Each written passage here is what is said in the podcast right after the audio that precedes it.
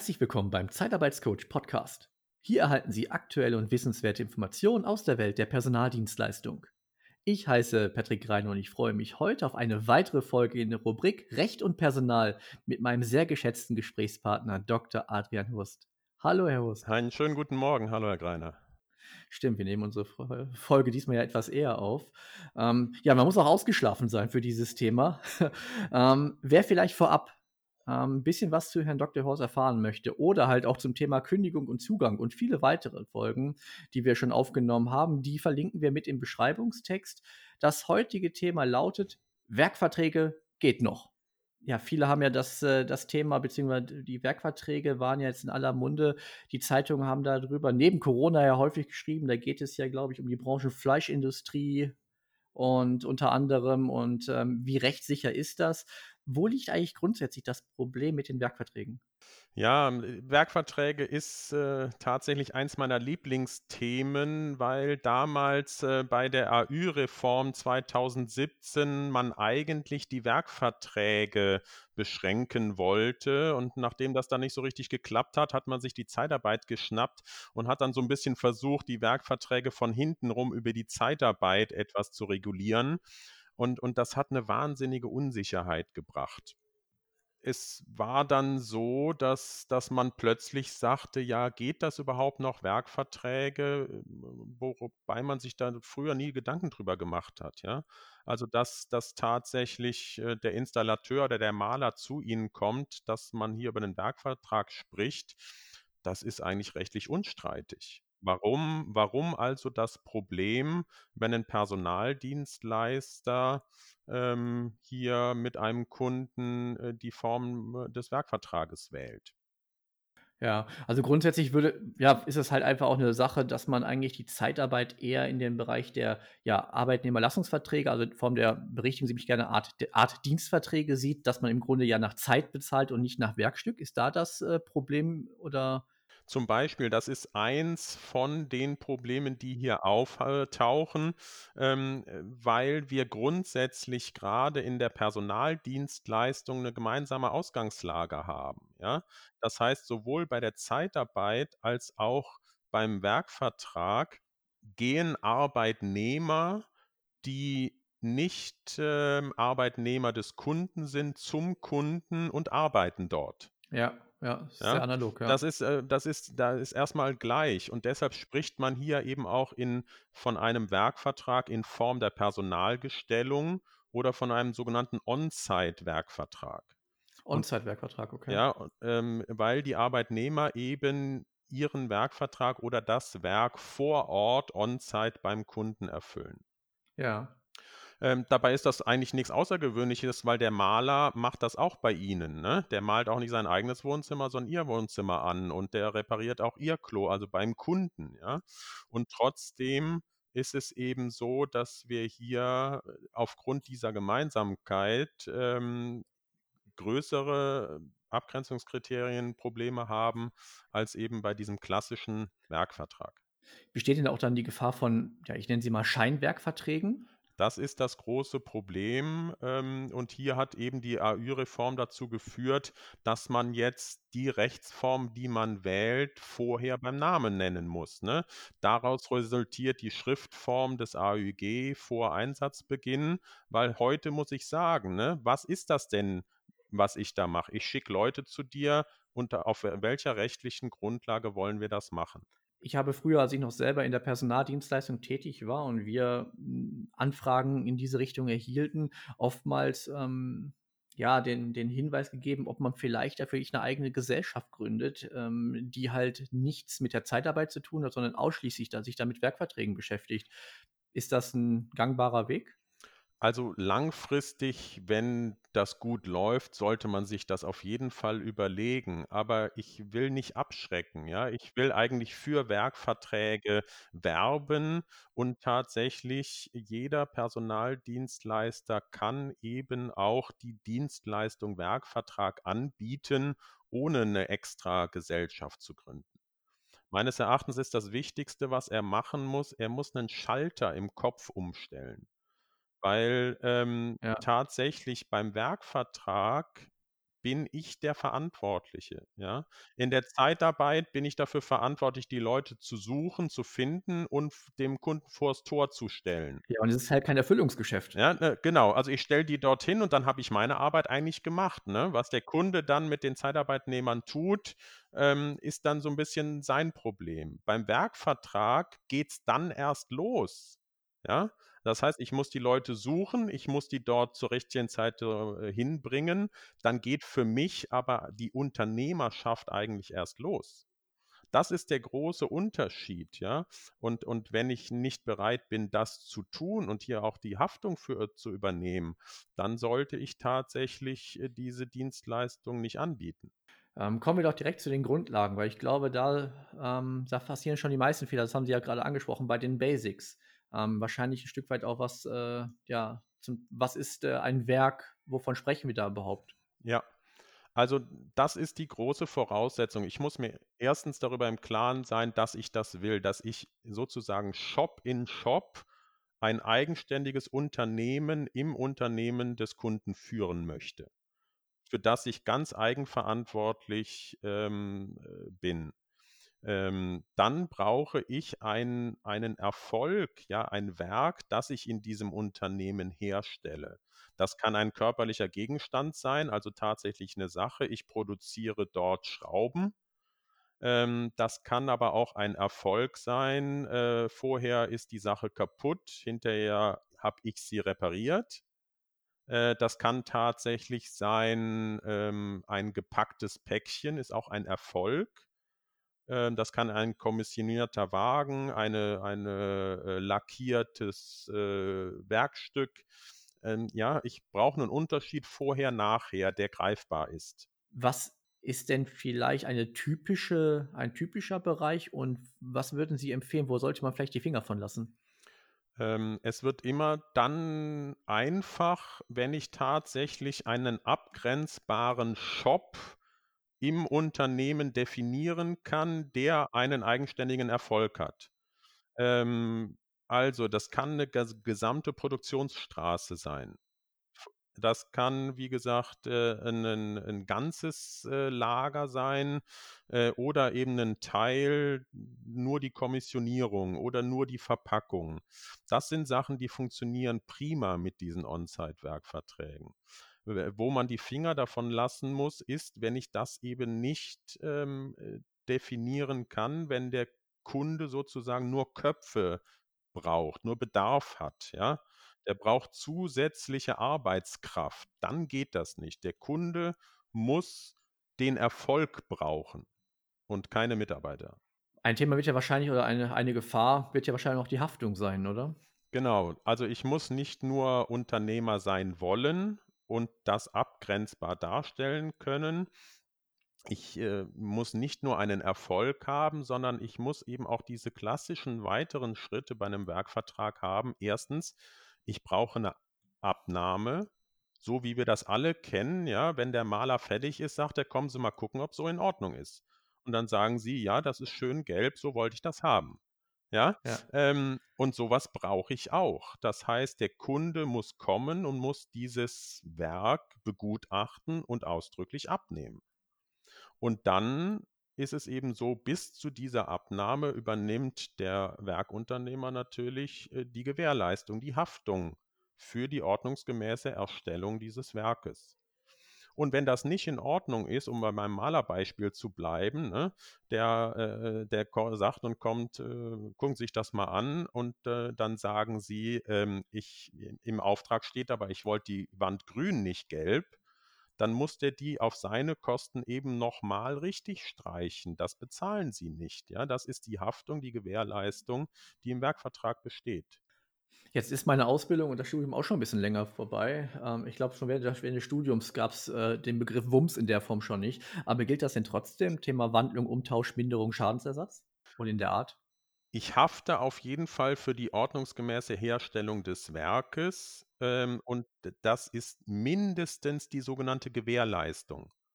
Das heißt, der Kunde sagt: „Das ist nicht so, wie ich das bestellt habe. Macht das neu oder bessert das nach.“ Ja, Gewährleistung in Form der Nachbesserung. Das muss man mindestens machen. Die weiteren strengeren äh, Haftungsfolgen wie ähm, tatsächlich ähm, Schadensersatzansprüche oder ähnliche Sachen, das kann ich im Vertrag noch einigermaßen ausschließen oder regeln. Aber um diese Nachbesserung komme ich nicht rum und Wumms gilt eher im Kaufrecht Ja, als ja. im, im, im äh, Werkvertragsrecht. Ich denke mal, wir haben jetzt, das ist ja ein Stück weit, ja, wir haben jetzt über Haftung, das sind ja immer so Themen, die auch mit Risiken verbunden sind. Ja, selbstverständlich. Ich denke mal, ein Vorteil aus der Praxis ist ja grundsätzlich, in der Zeitarbeit ist es ja ähm, Thema äh, grundsätzlich ja so, ich ähm, habe ähm, eine Anfrage, stelle dem, dem Kunden Profile vor, er lehnt ab oder sagt zu und ähm, bei, den, bei den Werkverträgen kann ich doch selber mehr oder weniger selber entscheiden, welche Mitarbeiter ich äh, ähm, für meine Aufträge einsetze, oder? Genau richtig. Und Sie sehen schon, dieser, deshalb benutze ich dieses Bild so gerne des Shop in Shops, ja, Unternehmer im Unternehmen. Ähm, Sie müssen Ihr kleines Unternehmen beim Kunden natürlich völlig eigenständig führen und da hat der Kunde auch gar keinen Au äh, Einfluss drauf. Das heißt, selbstverständlich erfüllen Sie Ihr Werk mit sogenannten Erfüllungsgehilfen. Ja, das sind, äh, ähm, der Malermeister kommt auch nicht selber, der schickt seinen Gesellen zu Ihnen und so machen Sie das auch. Ähm, und da kann der Kunde Ihnen nicht reinreden. Das heißt, eigentlich in welcher Zeit, mit wie vielen Leuten und so weiter Sie dort ähm, Ja. Ihr Werk erfüllen, das ist eigentlich Ihr Vergnügen. Ja? Das, das bleibt eigentlich Ihnen überlassen. In der Praxis sieht das natürlich anders aus. Ne? Da sagt der Kunde schon, ähm, äh, ich gehe mal davon aus, dass du das mit zehn Leuten machst und so weiter. Also das kann man schon verhandeln. Aber er darf eigentlich, und das sollte auch in der Praxis so sein, dort hier keinen massiven Einfluss drauf nehmen. Ja, ich denke mal auch gerade für die Unternehmen, die Dienstleister einsetzen äh, für Werkverträge, ähm, dass man dringend darauf achtet, dass das äh, Thema Mindestlohn auch eingehalten wird, oder? Ja, das ist äh, der ganz klassische, die ganz klassische. Sie sind natürlich verantwortlich, dass Sie Ihre Leute richtig bezahlen. Und Mhm. ähm, ja, wir kommen relativ schnell von diesen allgemeinen Vorgaben im Werkvertrag, kommen wir eigentlich relativ schnell in die Praxis. Und deshalb finde ich das Thema auch so spannend, ähm, weil wenn wir jetzt mal sagen, wir haben das verstanden, ne? wir brauchen einen Erfolg, ähm, ich muss das wollen, wir brauchen eine Abnahme und eine Gewährleistung, dann geht es eigentlich schon relativ schnell in die Praxis, dass man sich mal angucken muss, sind diese Vorgaben, die ich zwingend einhalten muss, funktioniert das eigentlich vor Ort auch? Und deshalb viele, viele ähm, Beratungsanfragen kommen und, und zu mir und sagen, haben Sie eigentlich auch ein Werkvertragsmuster? Ja. Und dann sage ich immer, das habe ich selbstverständlich, das brauchen wir im ersten Schritt aber überhaupt nicht. Ähm, weil hier die Rechtsprechung eindeutig ist, die sagt, es ist völlig egal, was auf dem Papier steht.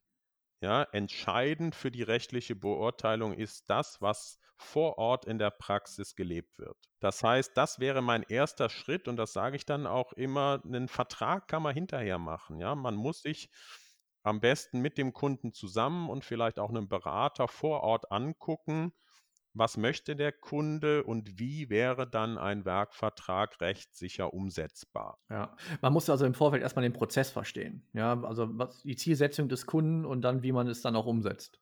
Und jede, jedes Lager ist anders, ist anders aufgeteilt. Kann ich hier überhaupt eine Abtrennung vornehmen? In der Regel geht das, ja. Aber man muss dann eben gucken, wie mache ich das in der Praxis tatsächlich? Stelle ich ein Regal dazwischen, dass es abgetrennt ist, oder reicht die gelbe Linie? Oder ist es einfach von der Tätigkeit her schon abgetrennt? Mhm. Ähm, und wenn ich die Sachen in der Praxis gesehen habe, dann ist es ganz einfach, dann muss ich die nämlich nur noch in den Vertrag übertragen. Herr Dr. Oos, haben Sie denn vielleicht noch weitere Praxisbeispiele für unsere Zuhörer?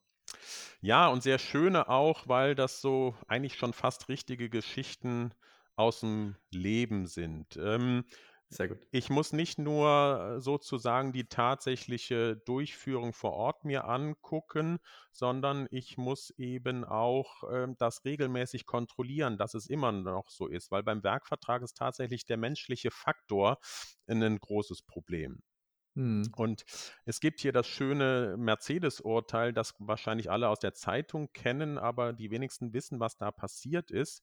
Da hat tatsächlich das Gericht entschieden, die hatten so eine IT-Abteilung mit einem Ticketsystem. Ne? Wenn also das Ja. iPhone kaputt war, hat man dort eine E-Mail hingeschickt, iPhone reparieren, dann haben die zurückgeschickt, Nummer, Ticketnummer 370, wenn Sie dran sind, kommen wir vorbei. Okay, so 'n Helpdesk. Genau. Ähm, und da hat das Gericht gesagt, das ist ein klassischer On-Site-Werkvertrag. Astrein. Und dann war das allerdings so, dass natürlich viele Leute nicht auf das Ticket warten wollten, ne, weil das dauerte natürlich immer seine Zeit. Also, was haben die dann gemacht? Dann haben die den, äh, Mitarbeiter aus der IT-Abteilung direkt angerufen und haben gesagt: „Mensch, kannst du nicht schnell ich muss auf Dienstreise, das Handy ist kannst du mal schnell vorbeikommen und das wieder machen?“ Und dann am Anfang war das nicht schlimm, da hat das nämlich nur einer gemacht. Und nach und nach haben das natürlich dann irgendwann alle gemacht, ja, weil die alle Ja, das hat ja funktioniert. hat hat funktioniert, genau. Und dann sagt das Gericht und was ist das? Der Anruf an jemanden: „Komm vorbei und mach mein, äh, Handy ganz.“ Das ist 'ne arbeitsrechtliche Weisung. Mhm. Und dann kippte das, ne? Dann wurde also aus, äh, den Mitarbeitern, den Erfüllungsgehilfen im Werkvertrag, ähm, wurden plötzlich Mitarbeiter, die Weisungen bekamen und diese ausgeführt haben. Und da hat tatsächlich das Gericht gesagt, da ist ein rechtlich vollkommen in Ordnung seiender Werkvertrag durch die gelebte Praxis gekippt in einen Scheinwerkvertrag, in eine verdeckte Arbeitnehmerüberlassung mit all den bösen Folgen, die wir nicht haben wollen. Glauben Sie oder ist es Ihnen auch schon bekannt, dass die Rechtsprechung weiter an den Werkverträgen was anpassen wird oder wird man weiter nur an der an den Zeitarbeits ähm, an der Zeitarbeit regulieren? Das ist ja, äh, das Schöne, ähm, die Rechtsprechung hat sich nicht geändert. Die Rechtsprechung zu den Werkvertragen ist äh, ist im Großen und Ganzen seit 30 Jahren gleich. Es geht immer darum, dass ich ein Werk brauche, ein abgegrenztes und die Sachen, die wir schon besprochen haben. Und dazu kommt, dass das eben in der Praxis passieren muss und nicht nur auf'm Papier. Also, da glaube ich nicht und es gibt eben das es gibt unzählige Rechtsprechung, die, ähm, sagt, wie das zu funktionieren hat und, ähm, insofern ist sie so ausgestaltet, dass wir uns da ganz gut dranhangeln können. 'Nen anderes Okay. schönes Beispiel ist, ähm, auch wieder aus der Praxis sind, äh, die Versuchsfahrer für für die Au für die neuen Autos, ne? Ich hatte vorhin mal gesagt, ich brauche 'nen echten Erfolg, ja? Was nicht sein darf, ist, dass der Kunde nur, sage ich mal, Köpfe oder Mhm. Erfüllen muss, ja? Und da müsste man jetzt den Erfolg definieren, ja. Genau, da muss man den Erfolg definieren können und da da da ist natürlich 'ne Grauzone da und da haben's einige probiert, ja? Und Zurück zum Werk finden. genau, da haben's einige probiert und das muss man sagen, das das geht vor Gericht in der Regel in die Hose, so auch bei den Versuchsfahrern. Äh, wer autoaffin ist, ich bin das ein bisschen, ja, der weiß, dass es da oben in Norwegen, wo viel Schnee liegt, da gibt es diese äh, diese Erprobungsfahrcenter, ja? Durch die Äh, Teststrecken. die Teststrecken und da sind aber alle Automobilbauer, ne? Nicht jeder hat 'ne eigene, sondern es gibt eine Teststrecke, da da sitzen die alle. Mhm. Und, äh, dann haben die natürlich gesa haben die da Versuchsfahrer hochbestellt und haben gesagt: „Na ja, das ist ja 'n prima Werkvertrag, ne? Das ist ja 'n prima Erfolg. Äh, und zwar ist mein Erfolg, du fährst das Auto Probe und musst die und die und die Sachen, äh, dabei, äh, kontrollieren und überprüfen“ und so weiter. Was die natürlich nicht gesagt haben, ist, ähm, na ja, äh, da sitzen 20 Versuchsfahrer in 'ne einem Raum und irgendwann kommt, äh, irgendein Autohersteller rein und sagt: „So, du fährst jetzt mal mein Auto in der Gegend rum.“ Das Ja. heißt, die sitzen da auf Abruf und es ist eben nicht vorher bestellt, dass dass man das die bestimmte Automarke nach den und den Kriterien jetzt überprüft, ja? Das wäre das wäre tatsächlich ein Erfolg und ein Werkvertrag. Aber die sitzen da oben rum und warten, dass sie irgendein Auto in im Kreis rumfahren sollen. Ja. Ja? Und da sagt eben, ähm, das, ähm, Bundesarbeitsgericht ganz klar: „Das ist kein abgrenzbarer Erfolg. Das ist ein Bedarf des Kunden.“ Ja, weil nur die Verfügbarkeit geschuldet ist und nicht, äh, die konkrete Versuchsfahrt. Wenn jetzt so ein Kunde auf einen Dienstleister zukommt und der Dienstleister ist sich selbst nicht sicher, ähm, wie jetzt da die Vertragslage sein könnte. Was würden Sie dem Dienstleister empfehlen? Also, ich muss wirklich und da darf ich eben nicht, äh, mich selber, äh, sozusagen betuppen, ja, sagt man im Rheinland, äh, sondern ich muss wirklich äh, fragen: „Was braucht der Kunde?“ Braucht der diese konkreten Erfolg oder braucht er einfach Leute, äh, äh, die ihm zur Verfügung stehen, die auf seinen Bedarf hin, den er erst den der Kunde erst konkretisiert noch in dem Moment ähm, ja, was braucht der tatsächlich? Und wenn ich das nicht ehrlich zu mir selber auch, äh, beantworten kann, ja, der braucht den Erfolg, dann sollte ich lieber die Finger davon lassen. Oder ich sollte oder ich sollte vielleicht noch mal m m mit dem Kunden sprechen: „Kriegen wir das irgendwie hin, dass wir diesen Bedarf im Vorhinein im Vertrag schon konkretisieren?“ Ja, also grundsätzlich, ich glaube, das das Bild hatten Sie auch vorhin gezeichnet. Also, Kunde droht mit Auftrag. Ähm, bevor man da vielleicht schon mit dem Angebot, ähm, hinfährt, ähm, und gegebenenfalls schon 'n Vertrag äh, vorbereitet hat, sich den Betrieb anzuschauen, sich, äh, ja, den Erfüllungsort, wie auch immer, ähm, anschauen und ja, vielleicht dann doch am besten, wenn man sich nicht so sicher ist, vielleicht auch 'n Berater hinzuholt, oder? Auf jeden Fall. Also, ich möchte das noch mal betonen, ich bin 'n großer Freund, äh, von Werkverträgen und ich fand das tatsächlich ganz schlimm, äh, dass man da versucht hat, einen der ältesten Verträge der Welt, ja, ähm, so in Misskredit zu bringen. Ähm, ähm, ich kann Ihnen in der Regel, ähm, 'nen rechtssicheren Werkvertrag vor Ort installieren. Dazu muss man aber eben auch bereit sein, eventuell 'n paar Abstriche zu machen oder Sachen noch mal neu zu verhandeln. Ja. Und man muss eben tatsächlich sich das zusammen angucken. Das geht nur, äh, zusammen mit dem Kunden, der eben auch bereit ist, hier zu sagen: „Ich will hier die größtmögliche Rechtssicherheit, ähm, und und nicht mir ist es und mir ist es egal irgendwie, was ob ob der Personaldienstleister Ärger kriegt oder nicht“, ja? Das ist vielleicht der einzige Vorteil dieser dieser AÜG-Reform, äh, dass eben die Rechtsfolge des Scheinwerkvertrages seitdem eben auch den Kunden massiv trifft. Ja, ist ja auch eigentlich auch nur vernünftig.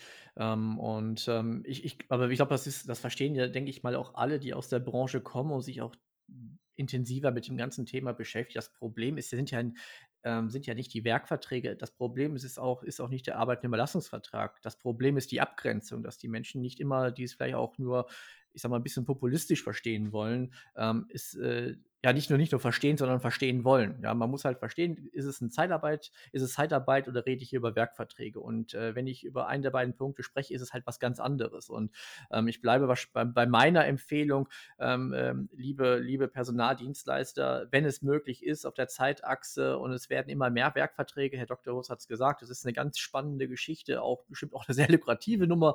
Ähm, ja, versuchen Sie da vielleicht 'n, ähm, neues Unternehmen oder 'n weiteres Unternehmen in die Gruppe einzugliedern, die sich ausschließlich, äh, mit Werkverträgen beschäftigt, dem auch dem Kind auch 'n anderen Namen zu geben, sodass halt das ganze Thema nicht in einen Topf geworfen wird. Und so haben wir halt auch schon die Abgrenzung auch ganz einfach hinbekommen, oder?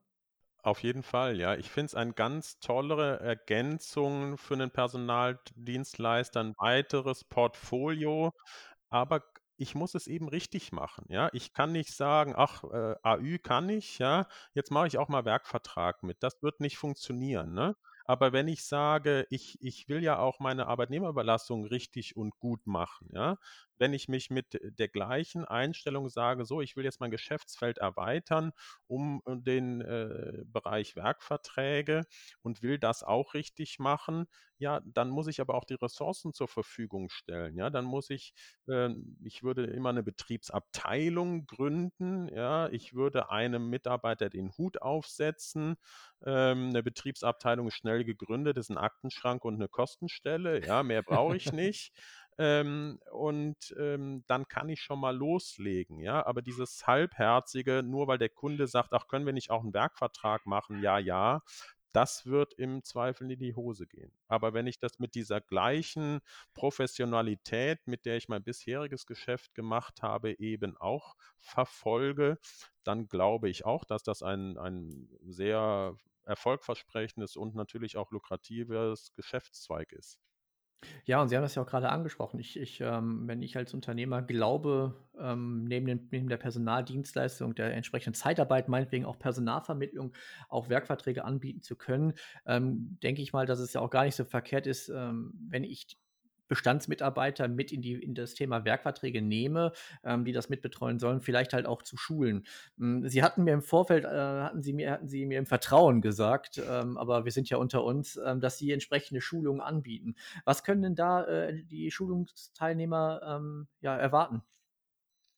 Ähm, ich habe ein spezielles ähm, Seminar zum Thema Werkverträge, gerade weil ähm, das eben auch so ein bisschen ja in Verruf war, das Thema, ähm, wo ich wirklich versuche, diesen äh, berühmten Schalter im Kopf, den, den, der für mich der erste Schritt ist, äh, zu erläutern und äh, dann anhand der Rechtsprechung des Bundesarbeitsgerichts eben zu sagen, was muss ich denn in der Praxis tun, damit mein Werkvertrag ähm, äh, nicht nur erfolgreich, sondern eben auch rechtssicher ist.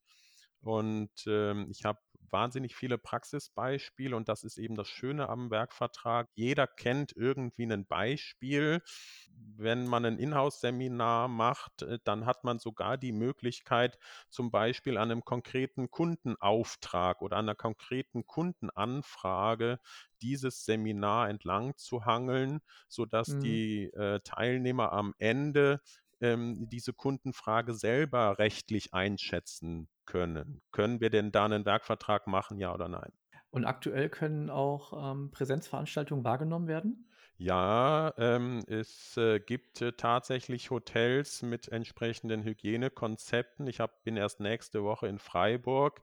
Hätte ich auch nicht gedacht im Vorfeld, aber ich habe heute darüber gesprochen mit dem Hotel, äh, die Seminarveranstaltung durchführen dürfen, weil sie das entsprechende ja. ähm, äh, Hygienekonzept haben. Vielleicht da auch für unsere Zuhörer zur Information. Wir nehmen unsere Folge heute am 9.11.2020 auf. Äh, wir befinden uns ja im Lockdown Light, wo im Grunde ja auch die Hotels äh, und überhaupt, sag ich mal, keine touristischen Gäste ähm, bewirten dürfen, sondern ähm, ausschließlich aus wichtigem Grund, meistens ja, denke ich mal, dann auch beruflich. Ja, schön zu hören, dass es da Optionen gibt.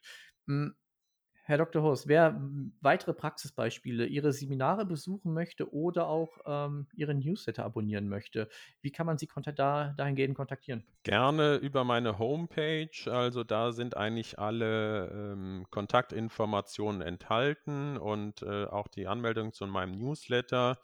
Ähm, ich freue mich immer über das Medium E-Mail, weil ich da am individuellsten auch direkt dann antworten kann, auch wenn ich mal nicht da bin. Wenn, wenn man mich mal telefonisch nicht erreicht, per E-Mail erreichen Sie mich immer und ich melde mich dann eben auch zeitnah zurück, um vielleicht auch nur zu sagen, ich bin unterwegs, melde mich aber übermorgen bei Ihnen. Also das ist immer die sicherste Variante, die ich bevorzuge. Herr Dr. Ost, ähm, ich danke Ihnen wieder für ähm, auch diese tolle, interessante Folge. Ich freue mich auf viele weitere, die noch kommen werden. Bleiben Sie gesund und hoffentlich bis bald. Vielen herzlichen Dank, dass ich das wieder machen durfte und äh, ich freue mich genauso. Herzlichen Dank, Herr Greiner. Weitere Folgen finden Sie überall, wo es Podcasts gibt und auf unserer Homepage www.pers-one.de. Möchten Sie uns unterstützen? Dann abonnieren, kommentieren und teilen Sie unseren Podcast auf Ihrer Lieblingsplattform oder schauen Sie gerne mal bei Patreon nach. Den Link zu unserer Patreon-Seite finden Sie ebenfalls im Beschreibungstext. Vielen Dank, Ihr Patrick Reiner von Pers One Solutions.